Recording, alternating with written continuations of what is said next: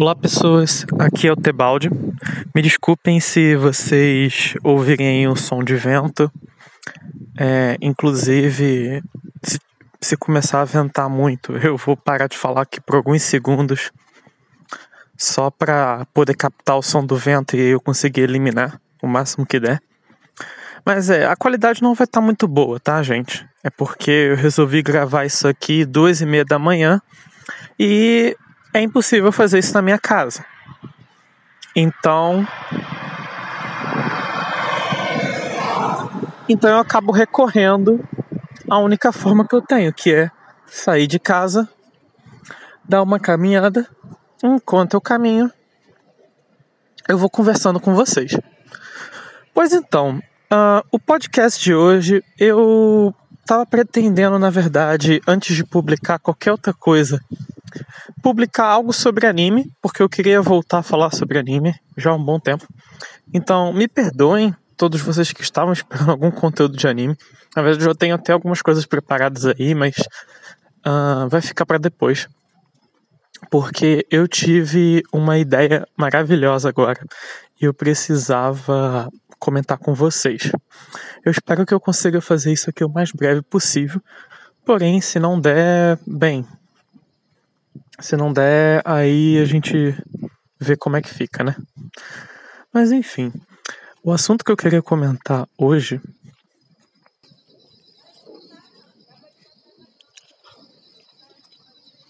O assunto que eu queria comentar hoje é sobre. O assunto que eu queria comentar hoje é sobre porque o Ocidente vai ruir, como está no título aí, né? E eu vejo muita gente colocando aí como, ah, temos que salvar o Ocidente. Você vê uma galerinha aí falando um bagulho desse, e você vê também uma galerinha falando que, ah, deixa esse, essa porra ruir e tal. E assim, é, pode parecer para alguns até meio óbvio o porquê que o Ocidente está ruindo ou não. Porém, eu queria dar um insight diferente para essa questão, porque me surgiu aqui agora, vamos dizer assim, um insight que, assim, eu meio que já sabia, só que sabe quando você junta os pontos e aí, caramba, surge uma coisa que pare, parece tão óbvio, mas ao mesmo tempo, como que ninguém nunca falou sobre isso? Pois então, alguns pode não parecer tão óbvio, então eu vou ter que explicar várias coisas. É... Ó, olha o vento aí. Mas então, como eu ia dizendo, um, para começar, eu tenho que explicar um pouco sobre a questão da dualidade. E eu sei que pode ter pessoas aí que são ateias, que são, que são bem céticas e tal, e não acreditam nessas coisas, vamos dizer assim, meio metafísicas, assim, míticas e tal, místicas. Mas assim, eu vou tentar manter o discurso da forma mais racional que eu puder, tá? Uh, e o que, que seria o conceito da dualidade? Seria o conceito de que, uh, vamos dizer assim, diversos fenômenos é, se dividem em dois entes, ou dois mundos, ou. Então é como se diversos vamos dizer assim, diversas coisas que acontecem, elas acontecem em pares, sabe?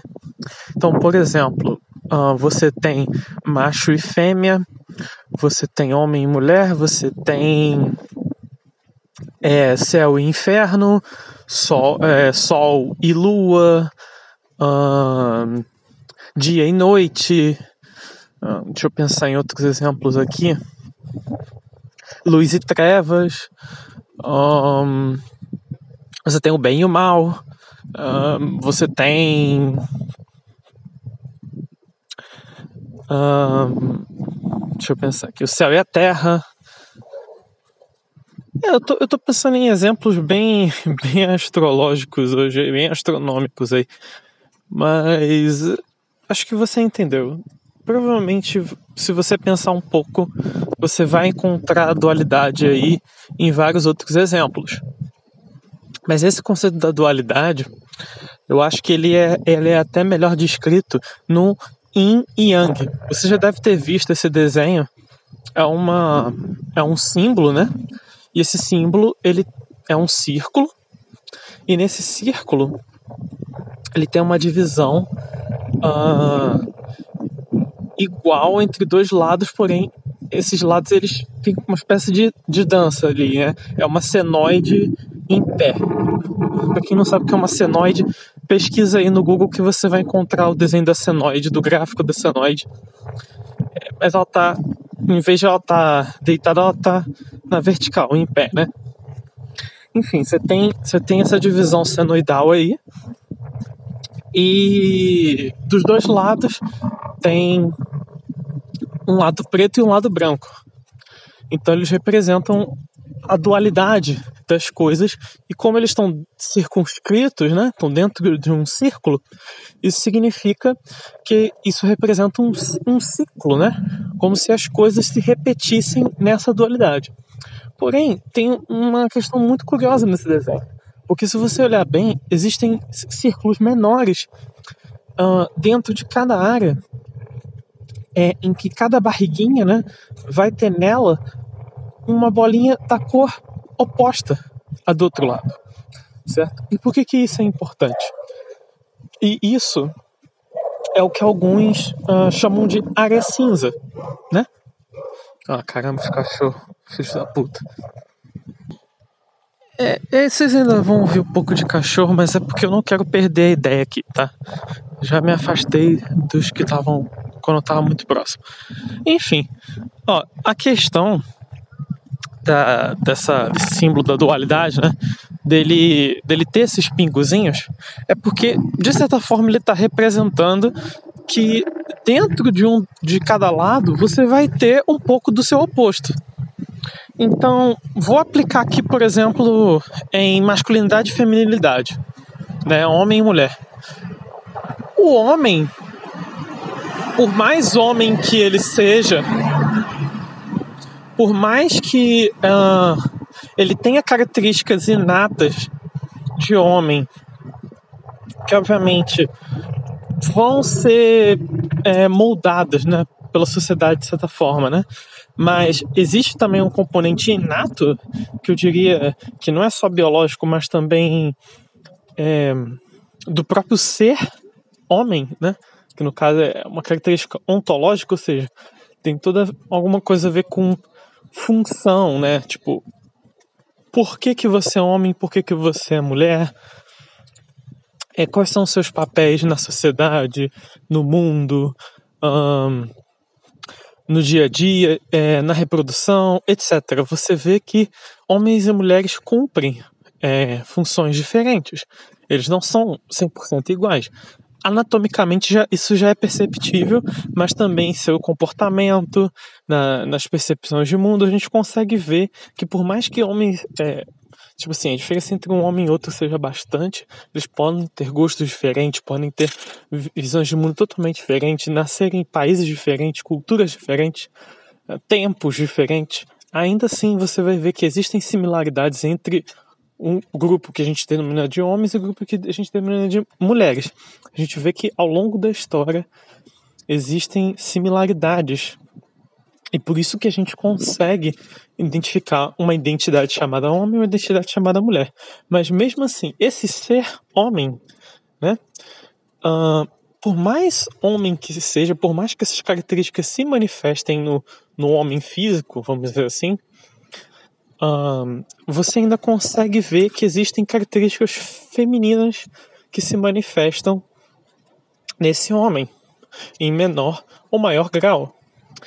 Uh, eu diria que, por exemplo, uma pessoa que é transexual, vamos dizer, um, o que chamam hoje de mulher trans, né? Que na verdade nasceu como um homem, né? Só que ele deixa a sua parte feminina mais acentuada. Então, aquela bolinha que naturalmente no ciclo, né, seria pequenininho, passa a crescer, passa a crescer, passa a crescer e aquela bola começa a tomar, mas ela não tem como tomar tudo, porque justamente porque isso é, é antinatural, vamos dizer assim.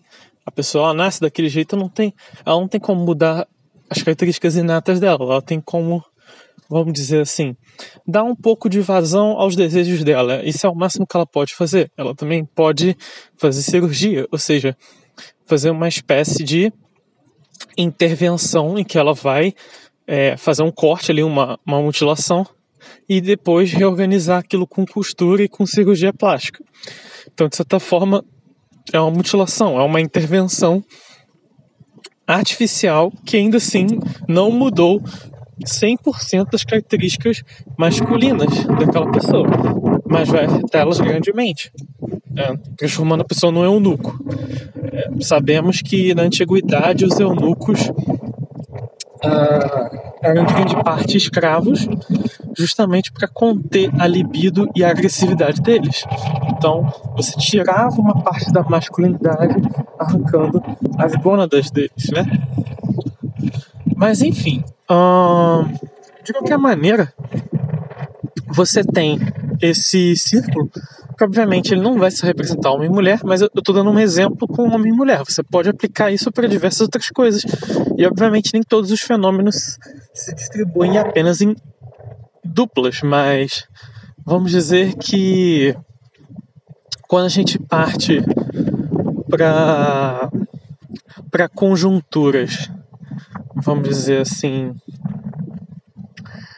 de ordem é, primordial, ou seja, uh, quando falamos sobre concepção, a gente sempre fala em duplas.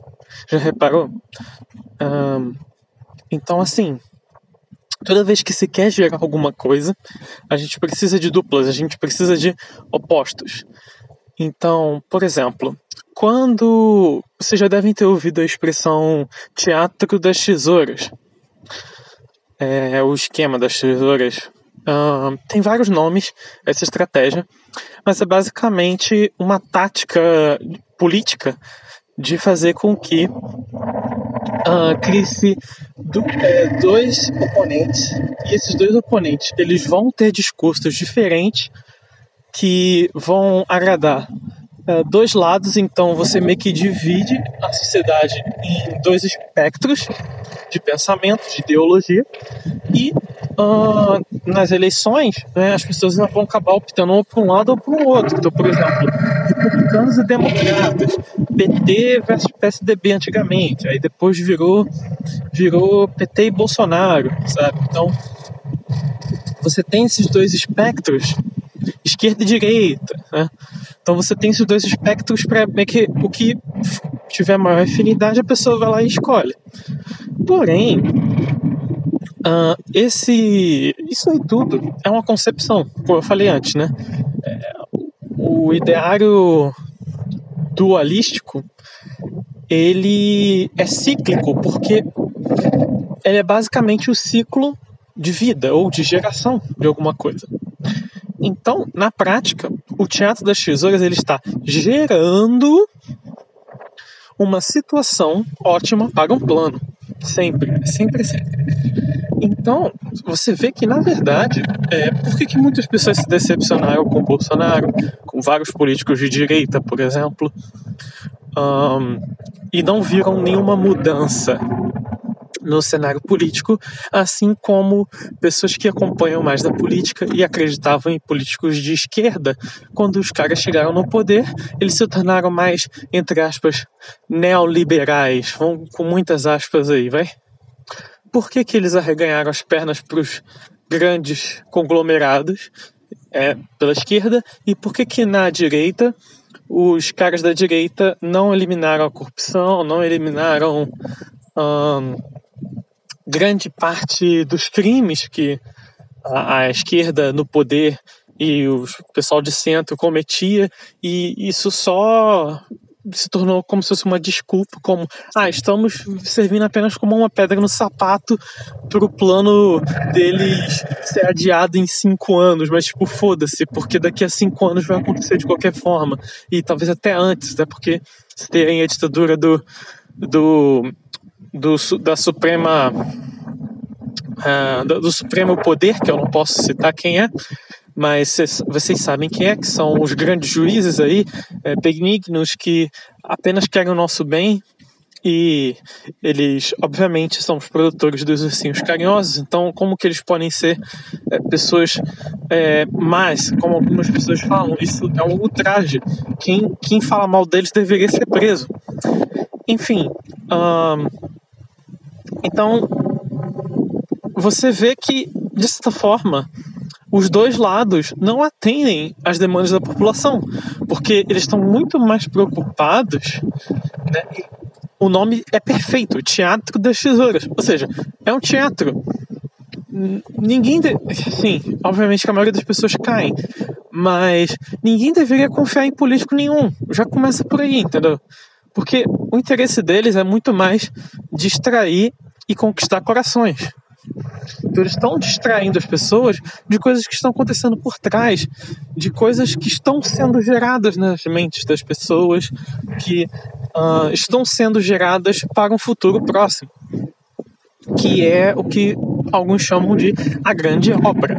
Essa grande obra ela está sendo gerada de pouco em pouco, porque ela não é um processo fácil, pois, como alguns falam, é um processo revolucionário, ou seja, eles querem, de certa forma, mudar o mundo. E para eles mudarem o mundo, eles precisam de bases dualísticas para poderem trabalhar, porque eles precisam gerar é, uma, uma nova sociedade, uma, uma nova forma de enxergar as coisas que não se via antes. E para isso, você precisa de pais fundadores, você precisa de um pai e de uma mãe.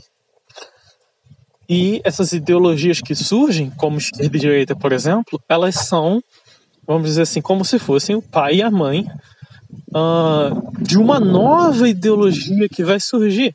Isso também é chamado de dialética hegeliana, porque você tem a, a tese, por exemplo, a direita, você tem a antítese, que seria a esquerda, e você vai ter a síntese, que seria o fascismo ou a nova sociedade que a gente vai ter, que vai ser, assim, eu poderia chamar de neofascismo, poderia chamar de vários nomes, mas vai ser uma nova, um novo sistema político-econômico, é, só que ao invés de ser o fascismo que a gente conheceu, na Segunda Guerra vai ser um, um novo fascismo, porque ele vai ter características diferentes, ele não vai ser mais nacional. Ele vai ter uma fachada de nacionalidade, mas na verdade ele vai ser internacional.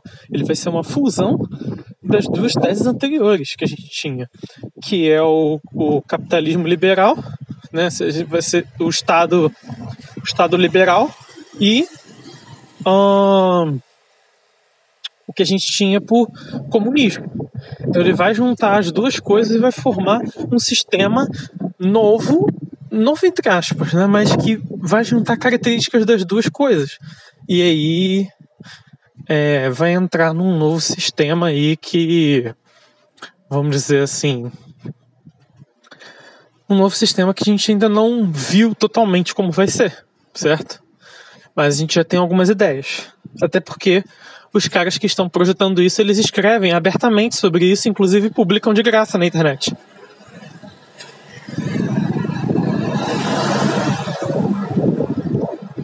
Eles publicam de graça na internet. É, é de acesso público. Então por que, que tanta gente não sabe sobre isso? Bem, a resposta é que eles não fazem muito alarde, né? Eles fazem algumas declarações ou outras que acabam ficando polêmicas, tipo a frase do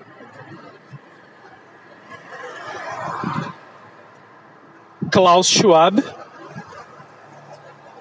em que ele diz que você não será dono de nada, mas você será feliz. E quando ele fala isso, basicamente ele está basicamente ele está dizendo que tudo, tudo que tudo, tudo que for uh, vamos dizer, propriedade vai ser de um estado, de, algum, de alguma entidade, vamos dizer assim, além homem, né? E essas entidades elas vão possuir é, esses bens materiais, a gente vai ser apenas consumidores temporários, a gente vai alugar essas coisas. Então, sem ser, é, vamos dizer assim, consumíveis, né? Tipo, sei lá, alimentos, né? Coisas que você vai consumir na hora. O resto vai ser tudo alugado. Então, a sua casa, você não vai ter mais casa própria, você não vai ter mais carro próprio. Isso já está meio que acontecendo. De pouco em pouco as pessoas estão se acostumando com um sistema em que elas têm que alugar muito mais do que uh, comprar, né? Mas no futuro isso vai ficar cada vez mais evidente. E eu não estou aqui dizendo que o aluguel necessariamente é um roubo. Alguns anarquistas falam isso, mas eu, eu discordo. O que eu, o que eu acho que é, vamos dizer assim, absurdo é abolir a propriedade privada. É basicamente a única pessoa que pode ter propriedade privada se é um grupo seleto e que e se você não for desse grupo, eles te espancam, entendeu? Até você entregar essa propriedade. Isso eu acho errado. Na verdade, a propriedade é o que protege a sua integridade, de certa forma. Então, é um dos fatores. Então, se você perde a sua propriedade, você perde seu, sua estabilidade, seu lugar de estar, onde você pode guardar suas coisas, onde você pode uh, se estabelecer, né? Enfim, uh, dito tudo isso, a gente já passou pela primeira fase aí da, da, da, dualidade. Eu já meio que dei um pouco de spoiler aí, uh, um pouco da conclusão, mas a gente tem que. Agora eu vou aplicar essa questão da, da, da, da dualidade para uma guerra que é muito, muito antiga. E é a guerra entre os teutônicos e os ele, helenofílicos. Eu acho que esse era o nome. Me perdoe se eu tiver errado. O meu eu do futuro vai vai corrigir se tiver errado. Então, em outras palavras, é a guerra entre os celtas e anglo-saxões contra os germânicos, que também é a mesma guerra entre não, no caso teutônicos, no caso germânicos, sendo também os persas ou arianos. Sim, os persas são arianos. É, o povo, o povo germânico tem uma descendência da Pérsia, mesmo que seja cultural. Eu não sei dizer se tem uma descendência sanguínea, mas cultural tem. E do outro lado, que é o lado, digamos, celta anglo-saxão também é que é o ele, heleno, helenofílico também é o lado dos babilônicos, fenícios e eu não vou lembrar o nome do outro povo agora, mas é um povo do, do Oriente Médio também, que eram inclusive oponentes dos, dos israelitas na Bíblia, no Antigo Testamento principalmente né? Porque depois que o Império Romano dominou tudo ali, é, virou tudo romano, né? Mas enfim, uh, o ponto é o seguinte: é que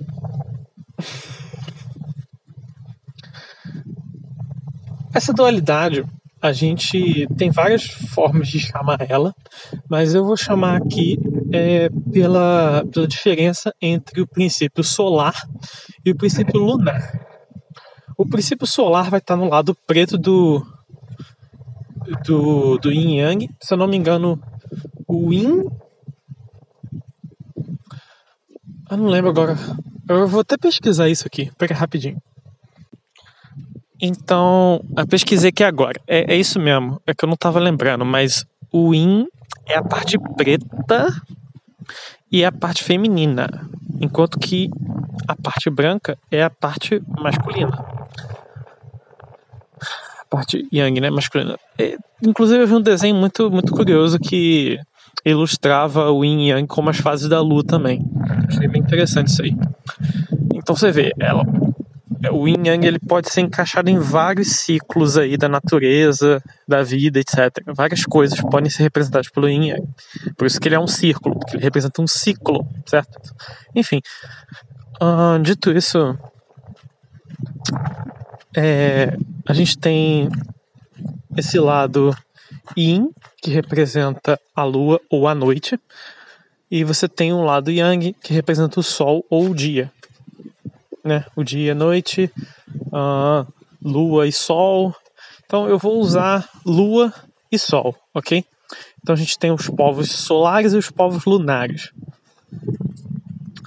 Uh, no caso, os deuses dos panteões uh, desses lugares, eles vão então representar essa, essa dualidade enquanto que os povos babilônicos e fenícios, por exemplo, eles vão adorar uh, deuses mais, vamos dizer assim,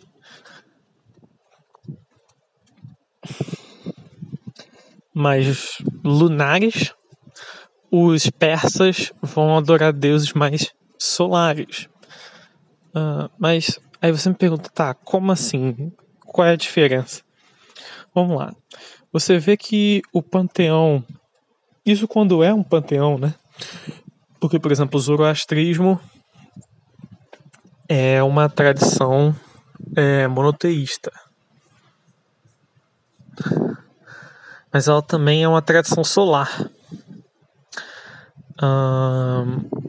As tradições solares elas tendem ao monoteísmo ou uma espécie de monolatria, que você pode ter outros deuses, porém esses deuses não vão ser tão importantes. Então, é, geralmente o, o, a quantidade de deuses reduz e ou pelo menos os deuses mais importantes vão ser poucos e a tendência para essas tradições solares é a de que tenha um deus mais importante ou de ser realmente uma, um monoteísmo. Então, você vê que essas tradições celulares, elas têm essa, essa questão de um deus central, né? Geralmente uma, uma figura mais masculina, realmente. Um patriarcado muito mais forte, muito mais representativo. Uh, uma significante valorização da racionalidade, da da, do discurso moral uh, e da preservação dos costumes, mas também uma flexibilização da vida cotidiana, uma certa liberdade uh, no quesito uh, de ir e vir, de se realizar comércio, maior liberdade econômica, maior maior liberdade de crença, etc. Então, você vê que essas sociedades solares elas têm um princípio masculino mais forte, que é esse princípio ao mesmo tempo da liberdade, mas também da responsabilidade, certo? Então, e os princípios lunares, eles são o contrário. Eles são muito mais autoritários, porque eles veem a ordem como uma, uma desculpa, ou melhor, uma razão, perdão, para repressão, sabe? Então você vai ter, vamos dizer assim, no caso do no caso desse lado da noite, do lado da, da lua, você vai ter uma maior percepção é, de que, vamos dizer assim, a ordem para ser mantida, ela tem que ser mantida com o máximo de repressão possível. Uh, porque, de certa forma, você não confia que as outras pessoas vão ser responsáveis, justamente porque esses princípios masculinos de é, não de honra, mas é, inclusive honra é algo, algo até um pouco mais feminino, inclusive. Essa questão de responsabilidade, de compromisso com a verdade, com a moral, é, com os costumes por princípios transcendentais, tudo isso não importa muito. O que importa mais é manter as aparências, manter as coisas como estão e ao máximo possível, não tentar res assumir responsabilidade. Então, vamos dizer assim, a maior parte das pessoas elas vão ser irresponsáveis, elas vão ser hedonistas, elas vão ser extremamente consumistas, não vão ter muitas reservas, ou seja, elas não vão ter responsabilidade. E por conta disso, uh, vai se precisar então se criar um, instituições, se criar uh, lideranças que sejam muito mais repressivas, porque aí você consegue conter e organizar essa massa confusa, disforme e aculturada. Até porque como você vai formar uma cultura se você não se preserva, se você não tem um conservadorismo uh, como uma prática comum, corriqueira, e sim muito mais uh, agir out of the whim, ou seja, tipo, ah, deu vontade, eu vou lá e faço. É, eu vou viver apenas o hoje, né? filosofia humanista, ela faz parte desse, dessa, dessa gama aí de filosofias mais, mais lunares, justamente porque elas têm um, um aspecto muito mais é, de carpe diem, de ah não, você curte o dia, amanhã a gente vê. Então, é bem aquele papo de, de hedonista realmente, né? De você aproveitar o dia sem pensar nas consequências. Tipo, obviamente você vai encontrar filósofos, e, inclusive alguém que pode ser mais estudado, pode vir aqui argumentar, né? Estou até me preparando para isso, de falar que não, que os autores que falavam em Carpe Diem, que os humanistas, eles também se preocupavam com amanhã, eles também é, se preocupavam com o dia seguinte, mas eles diziam que era também para aproveitar também o dia, é, mais ou menos, calma lá, não é a mesma coisa um autor humanista não é que nem na Bíblia que fala que é, cada dia basta o seu mal. Não, não, não, é, não é nesse sentido. É em outro sentido que ele está se referindo.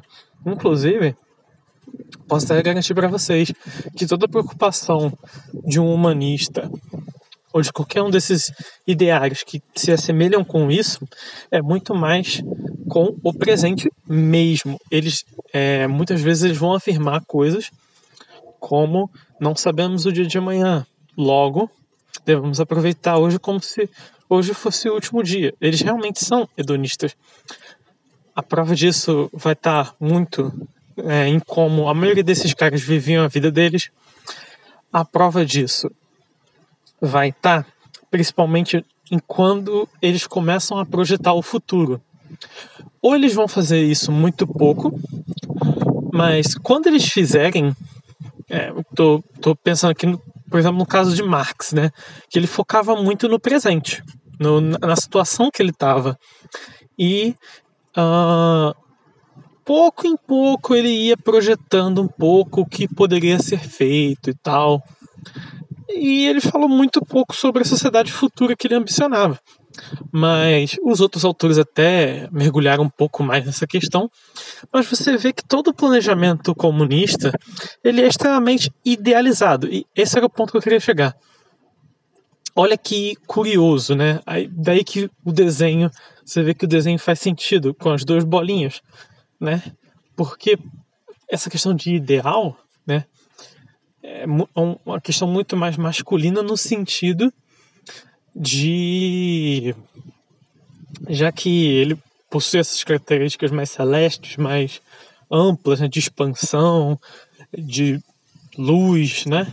Então, o ideal estaria no homem. Então, olha só. Naturalmente, num relacionamento normal, hétero, né, como o pessoal diz, uh, o homem uh, o homem vai buscar a mulher para poder ter um relacionamento, ter filhos, etc, etc. Porém, a mulher também vai buscar algo no homem, talvez não diretamente, talvez não com toda essa atitude. Atualmente está um pouquinho mais, entre aspas, equilibrado, entre aspas, com muitas aspas, mas eu poderia dizer que quando ela aceita estar com o cara, depois de ele tomar essa investida, você vê que, primeiro, ele idealizou uma coisa e ele foi lá e partiu para ação. Quando ela aceita o cara, ela espera que isso se perpetue. Então, de certa forma, quando ela escolhe o cara, ela está buscando que ele cumpra um ideal, uma expectativa. Certo? Então, a mulher, de certa forma, ela busca no homem essa iluminação, esse guia, essa, essas ideias, essa, esse ideal. Então, é por isso que eu digo que essas ideias uh, do Carpe Diem, do hedonismo, ela, elas sempre agem no prazer aqui e agora e numa expectativa futura de que isso possa se repetir. Ou seja, uma certa forma de ah, vai ter alguém por mim que vai prover a segurança necessária e os meios necessários para que essa diversão continue. Mas aí você pensa, quem, quem é que vai garantir isso? Obviamente, vão ser os patetas dos homens que vão se sacrificar por mulheres. Vão ser os patetas que vão pagar o imposto para que o Estado vá lá e financie a festa. Entende? Então, você também, os globalistas, que vão usar o dinheiro, o dinheiro do Estado, o dinheiro do consumismo desenfreado, vão usar tudo isso e toda a manipulação que eles podem para poder alimentar as causas deles. As causas, obviamente, vão estar uh, talvez nos deuses que eles adorem, eu não sei, mas enfim. Você vê que, por exemplo, no caso dos germânicos, uh, você vê que o principal deus era Odin, era um, era um patriarca, deus dos céus. Você vê, por exemplo, uh, na mitologia grega, você vê Zeus, também era deus do céu, do raio, né? Uh, então são, são deuses. É, e o zoroastrismo você também tem um deus mais solar também, então você vê que em todas essas tradições você tem deuses solares ou deuses celestes, né? Uh, Apolo também é um dos principais deuses também, é o deus do sol e tal. Então você vê que há uma ligação, ou é um deus do sol, um deus celeste, sempre vai ter essa alternância.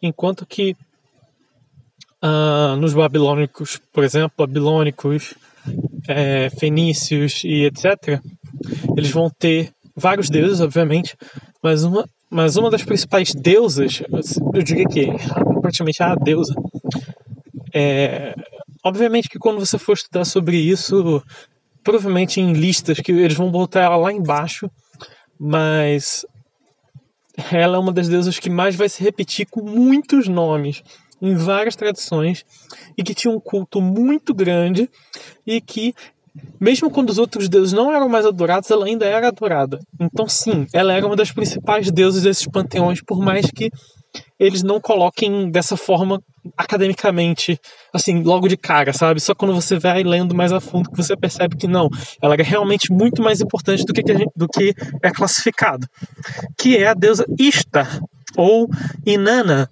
ou uh, Astarte, ou Astaroth. Tem vários nomes aí. Tem vários, você vai encontrar vários nomes. E essa deusa, ela era uma deusa. Acho que se eu não me engano, ela pode ter sido até convertida para a cultura grega, por exemplo, como a deusa Artemis, né? Ou, ou a deusa eu diria que eu diria que está entre entre Artemis e a entre três deusas gregas, vai? Ela pode ter inspirado três, três deusas gregas aí essas três características a, a Istar tem. Que é essa questão da, da caça da, da, da, astúcia, isso também se encaixa, por exemplo, com, com a Atena, lembrei, Atena. Atena e, e, e, e Artemis, apesar de que Artemis ela já está indo pro lado da dualidade, né? Mas enfim, uh, ela já é Cara, o ponto mais dúbio. Eu, eu levei um susto que eu ia. quase que eu piso num caranguejo aqui. Mas enfim. Como eu ia dizendo.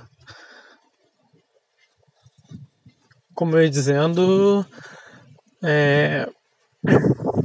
assim, então você tem a Atena, a Artemis e a outra deusa que é a Afrodite, que é a deusa do amor, da beleza. Alguns chamam de Vênus, né? E a Ista, ela meio que concentra as duas características. Ou seja, ao mesmo tempo que ela é uma deusa guerreira, ela também é uma deusa da sedução. Então ela é uma amazona, mas ao mesmo tempo ela é uma sucubus, uma prostituta. Inclusive, é, no Apocalipse, fala que alguns escrevem a, a, besta, né, ou a que está sentada como a prostituta ou a Babilônia, né? Que eles se referem a Babilônia como se fosse uma mulher prostituta? Por que será? Justamente por causa da, dessa deusa. Essa deusa era muito venerada. Você vê que os babilônicos eram, é, na Bíblia, você vai ver que eles eram um povo extremamente opressor. Era um povo é, com um império, um regime extremamente autoritário e que reprimia muito as liberdades das pessoas. Uh, nenhuma semelhança com o que está acontecendo agora é mera coincidência. Mas enfim, uh, o ponto que eu queria chegar aqui é que você vê que existe uma disparidade muito grande entre essas culturas. Então é por isso que elas vivem se chocando. Eu citei a dos celtas aqui também, porque, por exemplo, a questão dos celtas, eles também tinham uma veneração muito grande com a figura feminina.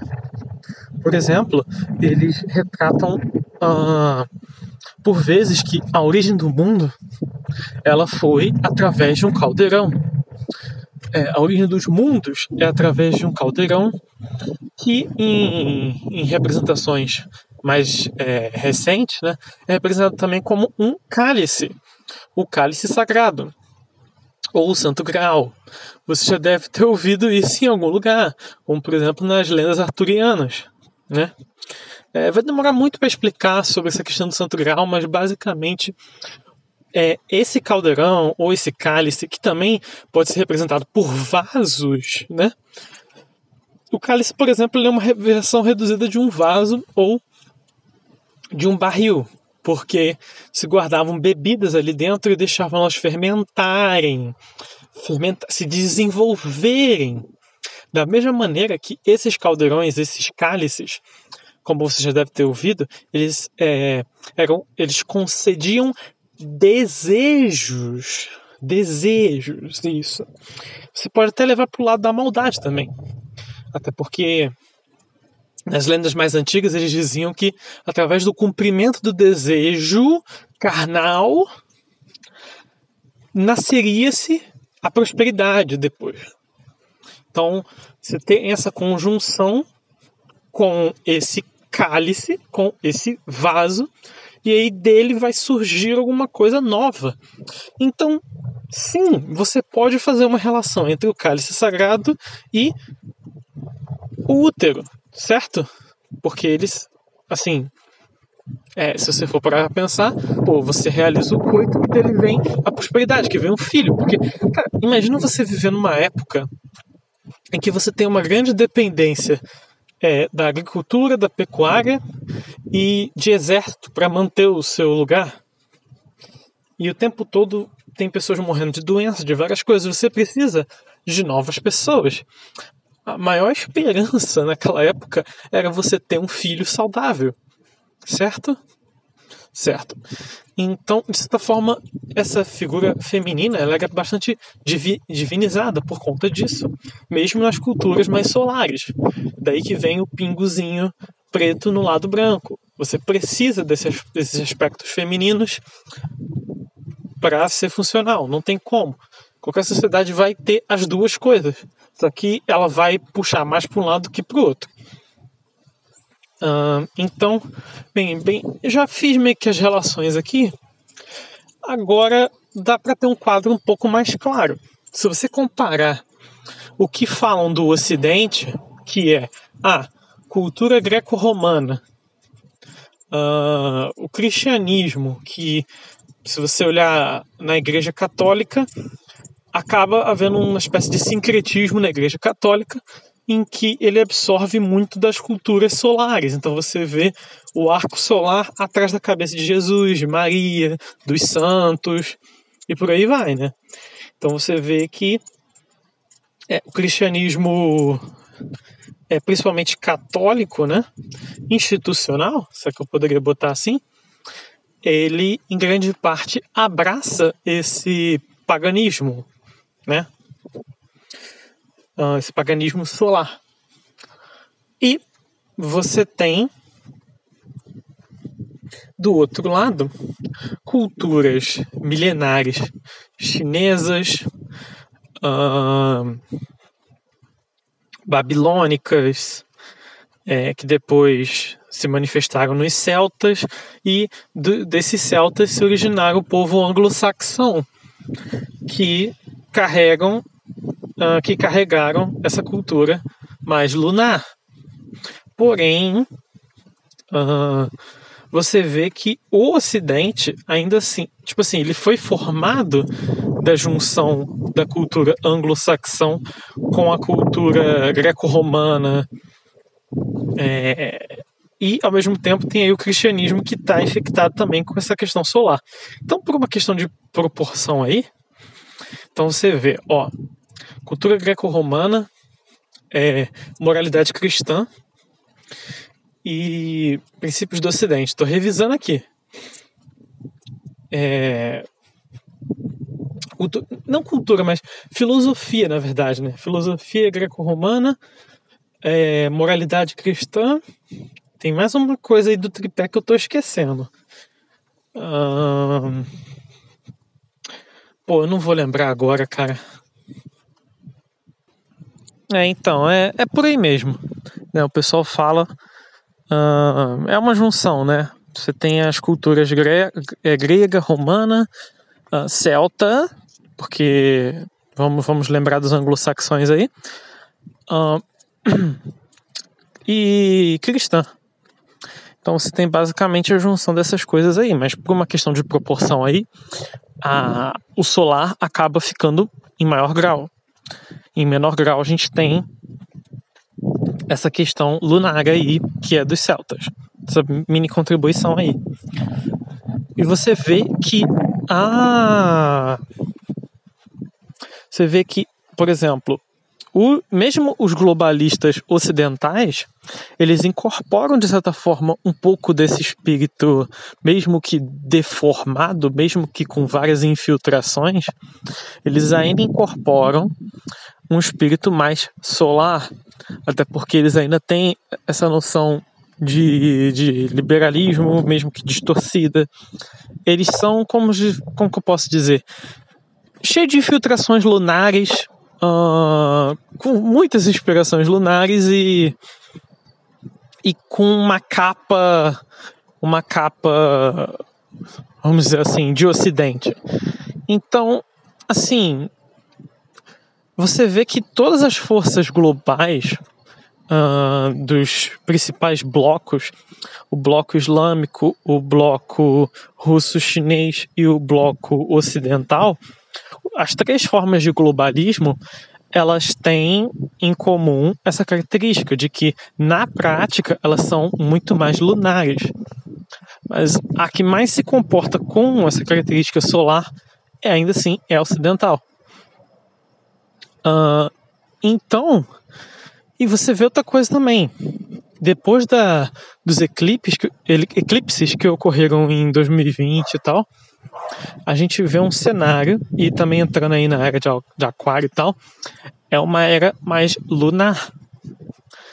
É, se você olhar por um ponto de vista até mesmo astrológico, e isso importa para as lideranças, até porque eles vivem observando essa questão dos astros. Se você pegar, sei lá, uma notícia da Forbes, ele vai estar tá falando de eclipse, ele vai estar tá falando de fenômenos astronômicos. Por que será que ele está falando de vários fenômenos, dizendo que, ah, nossa, que coincidência, será que o Biden vai entrar justamente por estarmos entrando numa, numa era lunar? Hum, interessante, muito interessante da sua parte. Então, então é, indo, indo direto ao ponto, o Ocidente ele vai ruir porque o Ocidente ele representa, pelo menos a cultura ocidental, ela representa o último pilar solar que a gente tem nessa dualidade.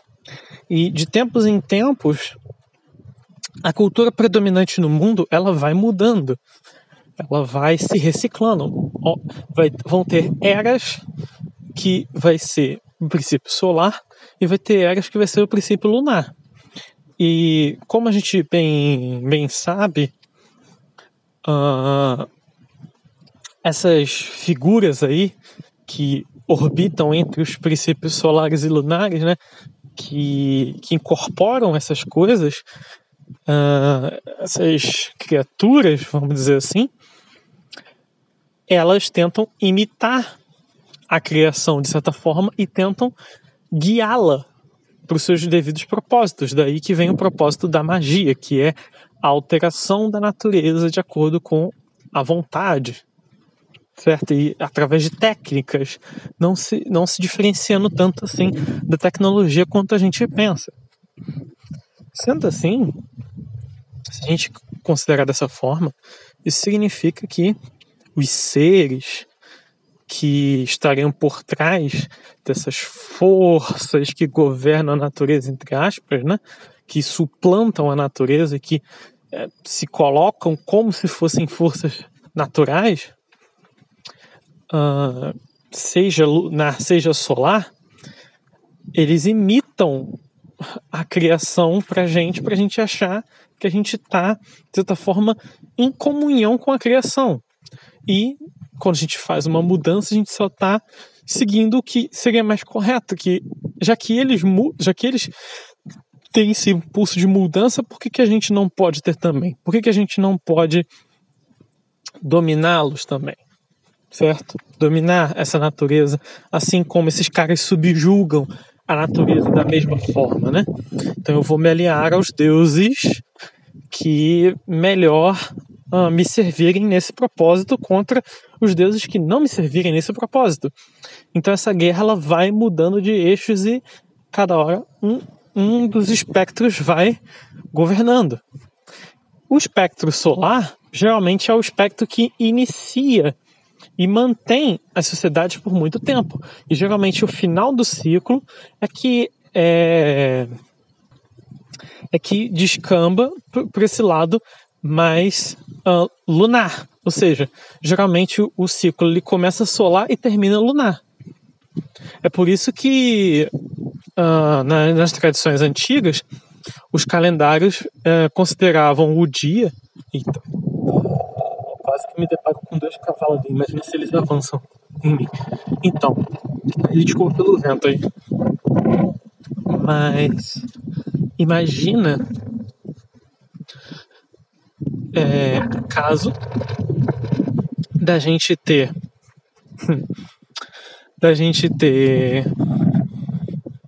um início aí da sociedade. Começando pelo princípio solar e aí que geral não desculpa. Você tem o dia tava falando do dia é isso mesmo. O dia nas tradições antigas começava pelo é, é, nascer do sol e ele começa e ele terminava no ele terminava também é, no nascer do no nascer do sol. Então tipo assim é, é, vamos dizer assim alguns até contavam dias e noites né? Então você tinha é, esse dia acabou aqui agora começou aquela noite. Por isso que às vezes eles falam três dias e três noites. Ou quando eles contavam, vamos dizer assim, como se fosse um, entre aspas, dia inteiro, né? Seria, ou ciclo de, de um dia, provavelmente eles tinham até outros nomes, mas enfim, as 24 horas que a gente tem, é, elas começavam pelo nascer do sol, sempre. Então você vê que uh, o sol, essa característica mais celeste, mais expansiva, mais mental também, você vê a diferença entre a mente e o corpo, é outra dualidade. Uh, a mente representando esse lado mais masculino e o corpo, esse lado mais feminino, uh, o céu e a terra. A terra representando a mulher, o céu representando o homem. Então, uh, você vê que inclusive na própria descrição do Gênesis, uh, ele fala a questão do princípio. O princípio elemental. Se você pegar a palavra princípio e pesquisar sobre, lá em Gênesis 1.1, é, fala que é, no princípio Deus criou os céus e a terra. Então, esse o princípio, ele quer dizer cabeça, né? Na verdade, não é princípio que está escrito ali, né? Tem uma palavra que ela pode ser lida de duas maneiras. Ela pode ser lida como cabeça ou mente e pode ser lida como uh, fundador, como alguém que inicia alguma coisa. Então, de certa forma, o princípio fundador do universo é a cabeça, é a mente. Então, tudo se inicia pela mente, se inicia pelo céu, se inicia pela, uh, pelo dia, pelo sol e termina na lua, na noite. Então, todo, todo ciclo civil, civil, civilizacional começa dessa forma. Então, de certa forma, a guerra agora ela está indo para o seu vamos dizer assim, ela passou do seu eclipse e agora ela está entrando nessa fase aí do, do, domínio da Lua. Então, se o Ocidente ele representa o Sol, isso significa que o Sol tem que se pôr agora. Para que se cumpra a profecia do livro da Revelação, do Apocalipse, lá de João, tem que. A noite tem que chegar. E a gente está entrando na noite agora. Então muita gente vai sofrer. Mas é, é isso. A gente tem que passar por isso. Fazer o quê? A noite ela já chegou mais de uma vez, inclusive. Uh, eu não creio que a sociedade que a gente conhece sempre foi solar. Não. Ela foi mudando, foi mudando, foi passando os dias, sabe? E agora a gente está na, na, vamos dizer assim, entrando aí no, num pôr do sol, passando por um eclipse e agora está entrando aí no domínio aí da, da noite aí da lua. Então é, é por isso que o Ocidente vai ruir. Porque ele representa justamente tudo o que resiste à mudança, à mudança que precisa acontecer para que a profecia se cumpre e que o nosso destino chegue. Talvez isso não seja o fim do mundo. Talvez a gente passe mais um dia e tenha mais outros dias em, em outras eras solares no futuro. Eu não tenho como prever, não sou Deus. Mas o que eu vou dizer é que a gente está entrando sim numa era solar, ou desculpa, numa era lunar. E como a gente está entrando numa era lunar, inclusive a gente já entrou, começou em 2020, isso significa que o Ocidente obrigatoriamente tem que ruir. Ele tem que dar lugar para para esse destino lunar. E se você comparar as nações, como eu falei, o Ocidente globalista é o mais, é o mais solar de todos. Isso significa que na terceira, no terceiro conflito mundial, o Ocidente não tem muitas chances de ganhar, não, gente. Me perdoem. Por todo esse simbolismo que eu percebo, de tudo que eles estão anunciando, considerando o teatro das tesouras, de que de certa forma vai ter conflito, sim. Porém, a geopolítica em si, ela é de certa forma um teatro. Então, por mais que os políticos eles tenham os interesses pessoais deles, eles também agem em prol de algo maior. Então, eles, vamos dizer assim, ao mesmo tempo que eles estão em conflito, eles também agem para algo que está acima deles. E se o que está acima deles governar que um lado se deixe ganhar, esse lado vai se deixar ganhar e o outro vai prevalecer. Então, de certa forma, uh, o lado da Rússia e da China aí tá mais promissor. Tá mais promissor, sim, por conta dessa relevância simbólica, principalmente a Rússia. Eu diria que a Rússia ela tem mais força nesse sentido, porque a China ela representa esse lado feminino mais uh, irresponsável, enquanto que a Rússia ela representa esse lado mais mãe, ou seja, mais supressor. É tipo a menina nova versus a, a, a mulher mais velha, né? a mãe. A mãe e a filha. Então a filha é a garota promíscua, que não se cuida, que que bebe, que fuma, que faz um monte de besteira fora de casa, enquanto você tem a mãe que arca com as consequências que cuida dessa filha, que mantém essa filha, mas que uh, se precisar, ela vai apertar o cinto, é, vai vai agir de, com rédeas mais curtas e se ela estiver sozinha então e se ela tiver e se ela tiver que assumir alguma responsabilidade ela vai ser muito mais cruel e, e restritiva. Então enquanto ela ainda estiver sendo sustentada ela vai parecer um salvador da pátria ela vai parecer uma mãe boazinha que está lá justamente para poder uh, vamos dizer assim, fazer o melhor, né, pela, pela filha. Mas quando ela não tiver mais banhada pelo sol, aí sim que ela vai revelar a sua face mais obscura. E aí ela vai uh, destroçar a mente dessa filha. Então, de certa forma, eu acredito que os chineses ainda vão sofrer muito também, tá? Eu acho que quem vai ganhar a Terceira Guerra Mundial vai ser a Rússia. Enfim, uh, é isso que eu tinha para falar. Obrigado por me ouvirem e até mais.